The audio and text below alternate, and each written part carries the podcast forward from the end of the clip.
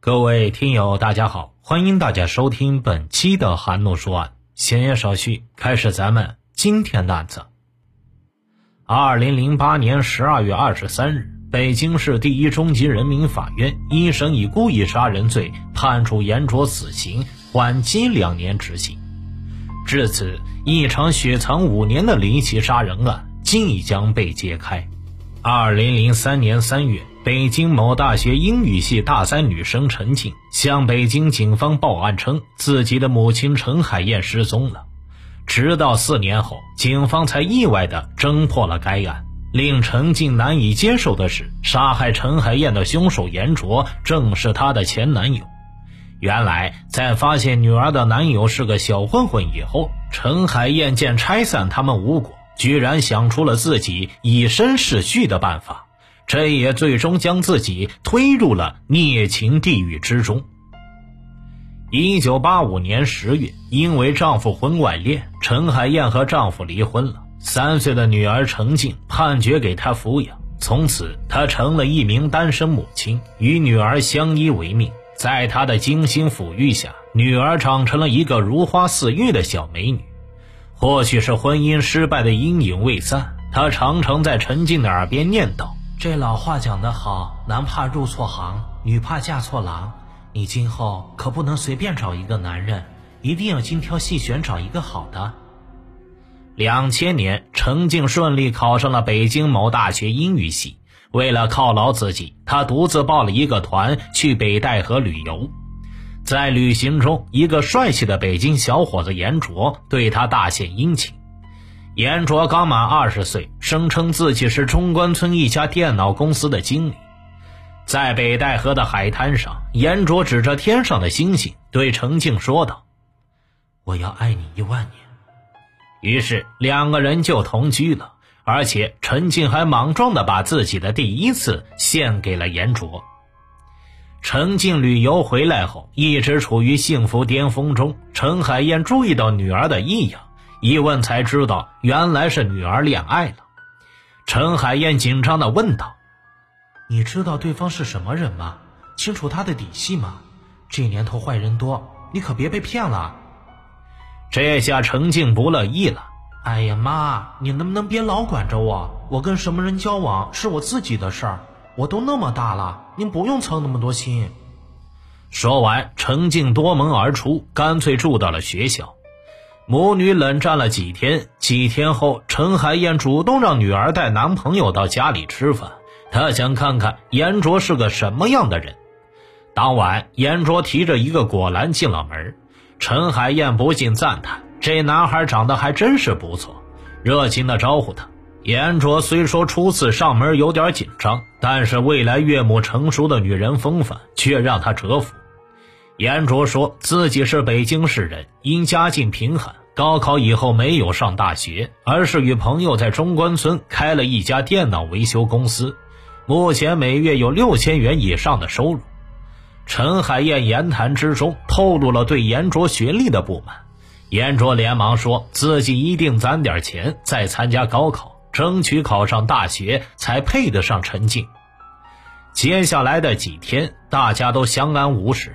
程静以为母亲已经接受了严卓，但他哪里知道，这几天母亲其实是到严卓家父亲去打听调查未来女婿了。两千年十月的一个周末，程静从学校回来，晚饭时间，陈海燕郑重地对程静说道：“你呀，真是够糊涂的。这个严卓家住贫民区，父母下岗，勉强读完了高中，根本就没有开什么电脑公司。”只是偶然在中关村帮他朋友装装电脑，是个典型的坑脑族。他父母为了他还到处打工呢。最后，陈海燕还语重心长的告诫女儿：“嫁了这样的人，你将来不注定要吃苦吗？”程静呆住了。其实，他也看出严卓有些不好的秉性，爱吹牛，不实干。可是，哪个女孩不珍惜自己的初恋呢？程静又顶撞妈妈。看人要看将来的，我就是喜欢他，谁也不能拆散我们。陈海燕见女儿如此倔强，只好去找严卓，要求他主动放弃。可是他没想到严卓根本不同意。陈海燕没有料到，在自己的高压干涉下，女儿跟严卓的关系反而更加炙热起来。严卓隔三差五的就来到家里找陈静，有几次陈海燕下班回家后，竟然发现两个年轻人腻在陈静的卧室里，床铺上一片狼藉。陈海燕气得脸色发青，然而又无可奈何。二零零一年春节后，陈海燕把自己的担忧跟一个姐妹倾诉，可是姐妹却反而劝她：“哎呦，这小伙子穷点没什么，只要对你们家陈静啊一心一意也就算了。你想，你前夫倒是不穷，可他怎么对你的呀？这些年吃的苦，难道还没让你想明白吗？”陈海燕半天不说话，最后才开口：“那……”万一他将来花心呢？我的孩子不是比我更惨吗？嗨，要不然找个漂亮丫头去试试他。如果他是君子，陈静跟着他也成；要是他用情不专呢？你女儿不正好看透他的真面目，也会跟他分手的。陈海燕觉得这个主意不错，可是找谁去试探严卓呢？他和朋友都犯了难，因为这个忙别人还真的不好帮。他们找了好几个人，但都被拒绝了。后来，陈海燕最终还是找到了一个可靠的人选，那就是他自己。春节过后，陈海燕忽然对严卓改变了态度，主动让陈静带严卓常回家吃饭。三口之家朝夕相处，同事共餐。电视旁，餐桌上，严卓和未来岳母的交流逐渐多了起来。严卓和陈静都惊喜不已。认为陈海燕是想通了，完全接受了他们的恋情。然而事情却在急剧的变化着。二零零二年八月的一个周末，陈静跟着几个同学去天津玩，要在天津住两个晚上。周五下班之后，严卓习惯性的来蹭饭。只见陈海燕已经做好了一桌子饭菜，桌上还摆放着大半瓶五粮液。陈海燕笑着说道。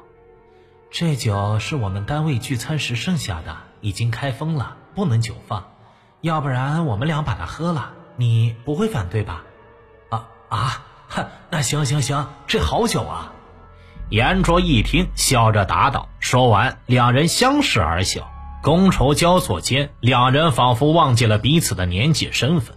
陈海燕渐渐有些忘情，说起她独居这么多年的凄凉，如何熬过孤枕难眠。听得严卓脸上直发烧，说到动情处，他猛地伏在严卓的肩膀上哭了起来。严卓，哎，我调整一下情绪啊。严严严卓手足无措，借着酒精的作用，他不由得抱住了陈海燕，他想要安慰她，安慰她。哎呀，我崩了好久了，这情节也太羞耻了。于是，在慌乱的拥抱中，两人衣着单薄，肌肤相亲，不由得都站立了起来。一阵哆嗦之后，换来的居然是索然无味。第二天早上醒来，严卓清醒过来，发现自己光着身子，这才明白昨晚发生的一切。他吓了一跳，天哪，这不是乱伦吗？怎么还有脸去见陈静呢？严卓顿时恨不得找一个地缝钻进去。他蹑手蹑脚地穿好衣服，悄悄地溜走了。一整天，严卓都处在恍惚当中，不知道怎么办才好。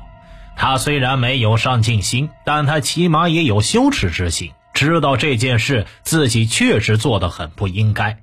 可是陈海燕作为一个长辈，怎么也会这么糊涂呢？难道真的仅仅是寡居多年的寂寞吗？而鬼使神差的是，当天晚饭的时候，严卓抱着复杂的心情又来到了陈家。两人尴尬的吃完饭后，慌乱的眼神有意无意的碰到了一起，又迅速的闪开了。最后，还是严卓主动伸手捉住了陈海燕的手，并关上了客厅的灯。周末的陈静回家之后，发现严卓有点反常。此后，每次他打电话给严卓约会时，他总是找理由推脱不见他。于是，陈静疑心严卓有了第三者，他便向母亲诉苦。可陈海燕却淡然地说道：“这种事儿啊，也不好说。这年头，男的有几个靠得住的？明天我就去找小严谈谈。”陈海燕找到了严卓摊了牌。其实我只是想试探你一下，谁知道你是个畜生。不过只要你跟我女儿分手，我们之间的事我就当没发生过。不然可别就怪我不客气了。如果你不想坐牢，你就好好想想吧。说完，陈海燕转身扬长而去。严卓一听陈海燕要去告自己强奸，顿时瘫坐在地上。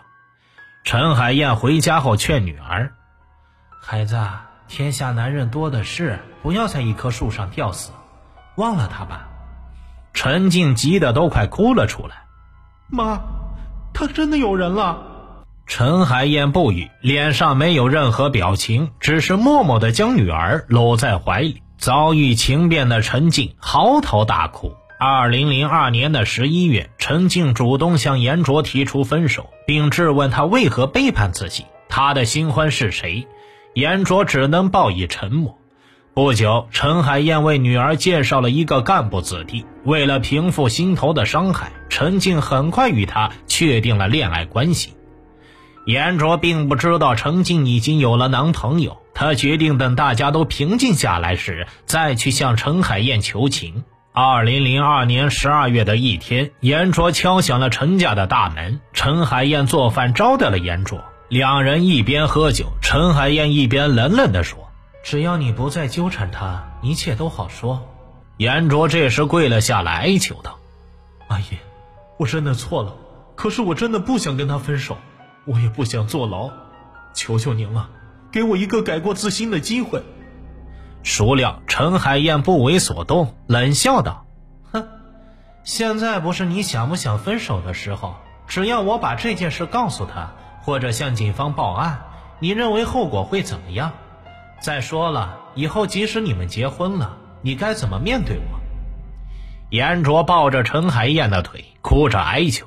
陈海燕终于有些不忍，动情地说道：“你是我生命中的第二个男人，我不会对你太绝情的。你今后有什么难事，只要我帮到的，我一定会帮你的。”最后，在酒精的作用下，严卓又与陈海燕发生了关系。等他苏醒过来的时候，他发现陈海燕正打开相机取胶卷。严卓惊讶地问道：“阿姨，你做什么呀？”陈海燕告诉严卓，他已经拍下了自己与他发生关系的照片。如果严卓再去纠缠陈静，那么他就去公安局告严卓强奸。末了，他还补充了一句：“为了我女儿的幸福，我可是什么事情都做得出来的。”严卓随后慌张地穿好衣服，夺路而逃。以后的日子里，陈海燕叮嘱女儿尽量少回家，以免严卓纠缠。二零零三年二月二十日，严卓又喝得醉醺醺的，跑到陈海燕家里，说自己今天一定要看到陈静。陈海燕使劲将严卓甩开，训斥道：“你马上给我滚出去，永远不要来找他，滚！”严卓想到自己这么多天来被这个女人折磨的人不人鬼不鬼，他攥紧拳头，一步步逼向陈海燕，要他把裸照底片拿出来。陈海燕却说道：“不行，我把底片放到你永远找不到的地方了。”实际上，陈海燕只是在严卓昏睡时拍了几张他裸睡的照片而已。你这个阴险的女人，我一定要杀了你！你把我的一切都给毁了！严卓说着，就用手卡住陈海燕的脖子，将她摁倒在卧室的床上，随后又顺势拿起了一个枕头捂住了她的脸。陈海燕刚开始还挣扎着，渐渐的就没有了动静过了一会儿，严卓觉得自己没劲儿，便松开了手。这时他才发现陈海燕已经没有了呼吸。严卓心里一惊，杀了人该怎么办呢？他大脑一片空白，冷静之后决定找个地方把陈海燕给埋了。严卓随后从柜子里边翻出陈海燕的存折、户口本和身份证，带在身上，制造了一个陈海燕外出的假象。几天后，陈静没有见到母亲，只好到处打听母亲的下落，可谁都说没有见过她。陈静在家里翻来找去，发现母亲的身份证、户口本和存折都不见了。此时，单纯的陈静以为母亲是离家出走了。二零零三年，陈静在焦急中等待了十几天之后，只好向当地派出所报案称陈海燕失踪了。因为陈静无法提供陈海燕可能出走的方向，警方一时也无法找到她。母亲杳无音讯，陈静痛苦难当。后来，陈静把这处房子给租了出去，在租房之前还找人把房子重新粉刷了一遍。当时工人发现墙壁上有陈旧的血迹，不过大家谁都没有在意。再说严卓当天逃离现场后，把陈海燕埋在了永定河的故道里，然后他悄悄回到自己家里，躲着不敢出去。直到过了一段时间，见警察没有来找他，才舒了一口气。后来他还用陈海燕的身份证把存折里的钱取出来花掉了。但是严卓死后的生活都在恐惧之中，杀人的沉重心理负担，并不是只有二十二岁的严卓能够承受的，因此他不停的用酒精来麻醉自己的神经。一次，他在与一个哥们喝酒时，喝到烂醉，禁不住哭了起来。他哥们问他怎么回事，于是严卓吐露了真言：“我，我把我准岳母给杀了。”就埋在永定河。这个哥们儿以为严卓说的都是酒话，当时并没有当一回事，事后也没有问严卓。而严卓酒醒之后，根本就没有记住自己酒后说了什么。这事儿一晃就过去了四年。任谁也没想到，严卓那哥们儿后来因为盗窃被捕。二零零七年六月四日，在警方提讯时，他为了减轻罪责，争取重大立功表现，于是就把严卓酒后之言向警方做了举报。因为涉及重大刑事案件，警方经过核实，发现陈海燕已经失踪了四年多。当警方根据线索找到严卓时，已经被噩梦折磨的头发都灰白的他，如实向警方供述了自己与陈海燕发生关系后被一再要挟、失手杀人并肢解抛尸的经过。警方经过缜密的侦查取证，认为严卓的供述基本属实。当陈静得知凶手就是自己的前男友，尤其是得知母亲被杀的原因时，他大喊了一声，差点就晕了过去。二零零八年十二月二十三日，北京市第一中级人民法院一审以故意杀人罪判处严卓死刑，缓期两年执行。这个案子呢，就有点太颠覆主播的三观了。在此呢，主播就不过多的发表自己的言论和看法，还是留给评论区的你们吧。我知道听完这个案子，肯定会有人去找照片，主播已经直接给你们找了出来。感兴趣的朋友可以微信公众号搜索并关注“说书人韩诺”，关注好之后，在后台回复数字三七五，这个照片就出来了。听大案要案，观百态人生。好了，这个案子就为大家播讲完毕了，咱们下期再见。